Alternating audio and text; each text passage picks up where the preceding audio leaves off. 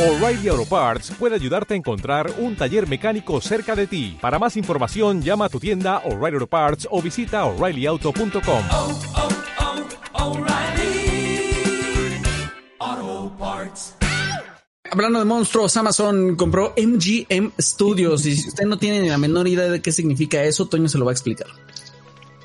Comenzamos el miércoles tiempo podcast con la super noticia. MGM, por si no ubican, es Metro Goldwyn Mayer, esa eh, exactamente la que tiene al león al inicio. Y ya se había rumoreado hace un par de días más o menos, pero pues ya completamente oficial. Amazon ha adquirido MGM Studios por 8.450 millones de dólares. Y pues bueno, ¿qué tiene de especial esto? Eh, MGM es dueño de franquicias como James Bond, Rocky, Robocop, por Dios, hasta la Pantera Rosa, que ese dato no me lo sabía. Entonces, eh, No, este, ¿cómo? Pues siempre sale el león La cuando verdad iba a empezar la pantera rosa, Toñito. ¿a poco? Sí veía la. Pantera Rosa, pero nunca recuerdo haber visto este, eso. Bueno, el punto es que eh, esta es la segunda mayor adquisición de Amazon. Eh, la primera sigue siendo la de Whole Foods en 2017, que esa fue por 13.7 mil millones de dólares.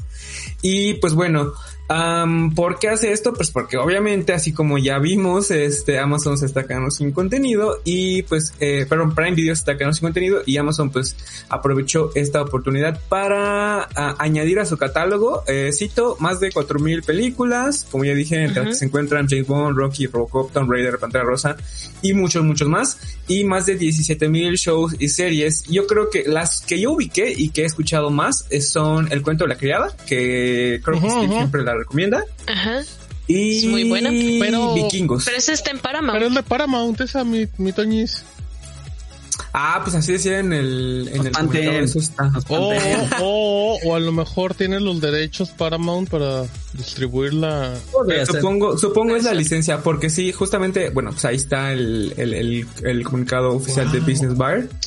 Sí, sí está, aquí está de Handmaid's Tale, aquí está, Pero lo estoy leyendo en el Pobre, comunicado. Entonces, pobre de mi al parecer sí es la única que presumen. qué grosero.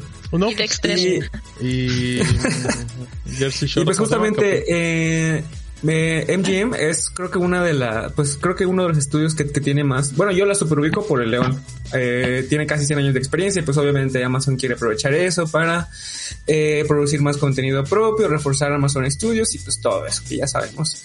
Y pues creo que a, gran- a grandes rasgos esto es lo más importante. Oye, Una aquí, gran compra de parte de Amazon. y, pues, mande. aquí es donde se ve la diferencia de estrategia, porque hace tres años Netflix, tres, cuatro años Netflix dijo, me voy a quedar sin mi contenido, porque todo el mundo me- eventualmente me lo va a quitar, porque este es un negociazo, o sea, todavía antes de la pandemia, entonces voy a empezar Sí. a invertir en los originales. Y Amazon, quién sabe cuándo lo empezó a planear, pero, o sea, a punto que en los últimos 12 meses dijo, ah, me voy a Ah. quedar sin mi Voy a contenido. comprar algo. Ah, caray, me voy a quedar sin mi contenido, pero yo tengo a Jeff Bezos y soy Amazon. Entonces voy a comprar una productora. Y aparte se esperó el hot sale. Ah, Ajá, estuvo, bien bueno. Le salió un ofertón. Cuando, cuando, cuando estaba, no creo que se fue cuando anunció en HBO Max o Paramount, que hablábamos de que traía, em, ¿cómo se llama la productora de series que trae Paramount? Que no llega, Showtime. Eh, ¿Te acuerdas que platicábamos, Steve? Y yo te decía, dime qué productora queda que no tenga servicio de streaming. Y digamos a dos, MGM y Sony. Sony ya está en Netflix. Y acá mi Metro Golding Mayer ya está acá. Ya no queda nada. Ya se lo acabaron, amigos. O sea, ya tal cual. Y... Y, y esto sí fue así. Esto sí fue un golpe a la mesa de billetazos, pero sí llegó muy tarde. Que ya no tiene nada. sea, También. Sí, la verdad, sí, o sea, llegó tarde. pero le, le hubiera pegado más llevar, se hubiera llevado a Sony a los dos, por lo menos, pero. O sea, sí entiendo que tiene contenido de calidad, pero no creo que. Sí, no tiene, no tiene la variedad No ni la puede competir vastedad de, contra HBO ni contra Warner. Warner. Ajá. Simplemente.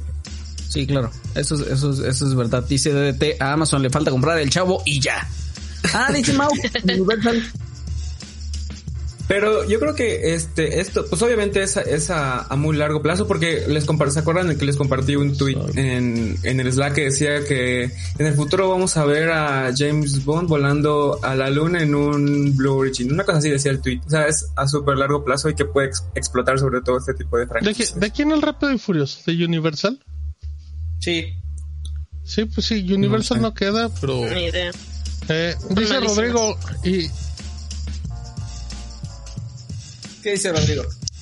No, espera, espera, espera, quiero que se disculpe, si no, no voy a seguir. Me voy a disculpar, son malísimas. No vi nada. No, no, no, no puedo, no puedo hablar con la persona de aquí arriba. Eh, dice Rodrigo, Amazon haciendo en Microsoft compra MG, MGM como Xbox compró Bethesda, pues, pues sí, sí están como medio al pelo. Eh, Ah, mira, Eric, Eric dice A24. A24 también. Pero es que A24 es. Es, es, ¿Qué es eso? mu- es mucho más chica. Sí, todos así de, ¿qué es eso? Sí, ¿Qué de es eso? 24. A24. ¿Qué elemento de la tabla periódica ¿Qué es hacen? eso, Steve? Es una productora que es, está comenzando a ser A ver, deja. pues, renombrada por sus producciones que la neta sí, sí son Están de, maravillosas. de- son, son de alto Ah, contenido, son de alta calidad, Oh. pero pues para nada El está Faro. todavía El del Faro. de, de alguna de Lady grandes. Bird. Ah. Lady Bird, Pero de que a mí, me, a mí me encanta lo que hace A24. Sí, no, si Oye, ya pero tiene el sello de muchas- A24, yo, yo lo voy a ver. Las tiene la Muchas de estas de, de A24 están casi todas en Netflix ahorita. La de mi, la de los diamantes, ¿no? Midsommar está en Prime. Ajá. No, no, no, pero, Prime. pero lo dice también en Mont, por ejemplo, esta de, de X-Mansion está. de Adam Sandler. ¿no? La de Diamantes en Bruto de Adam Sandler es producción de Ah, Netflix con ellos, ¿no? De alguna manera. No. Eh, Es que ajá, eso es distinto porque es una coproducción también con Netflix. No sé si, de hecho, no sé en qué, en qué momento de la producción se sumó Netflix. No sé si, si fue desde el inicio, desde el, desde el rodaje o si solamente compró los derechos de distribución. Pero esa es, esa película se cuece aparte. o tenía que, o venía en el paquete de exclusividad y la tuvo que comprar. Ya la habían hecho. Ay, esa está muy, Muy mafioso. sí, un poco sí. Bueno, Bueno. pero, pero el punto es el mismo, amigos. Ya no hay. O sea, tampoco ya no hay grandes productores. Ya todos están en todos lados. Solo queda mi Que falta Universal Corazón Films. con la- Solo queda mi Universal con la mejor saga de la vida, Rápidos y Furiosos. Que de que la compren ya va a tener como 300 películas y puede sacar su propio servicio de streaming. La amo, Rápido y Furioso. Y va a salir John Cena en Son la más malísimas. nueva. Malísimas. Uy, uy, gran actor. Muy bien, amigos. Seguimos en el ROM. Ya mandé a donde tenía que mandar a Steve, a Toñito y a Mont. Porque a Scott Pilgrim, sí es cierto, la resca- le rescató la carrera a Adam Sandler. Adam Sandler no necesita esas películas. Él se rescata la carrera con sus comedias horribles. Eh, Universal tiene Universal Plus, sí, pero si nadie lo conoce. Voy a meter a uno por uno, espero que hayan aprendido. Eh, Lemon Films, exacto, ahí está. Em, y bueno, pues Es demasiado poder ese que tienes, ¿eh? Te, te estás, te estás enviciando en poder. No, Amé la, la carita de niño es regañado de Steve. Estás ebrio de poder. Estoy ebrio de poder. Pues oigan, es que no, no insulten a. Rápidos y Furiosos y al, y al los 300 millones de personas que consumen esas películas.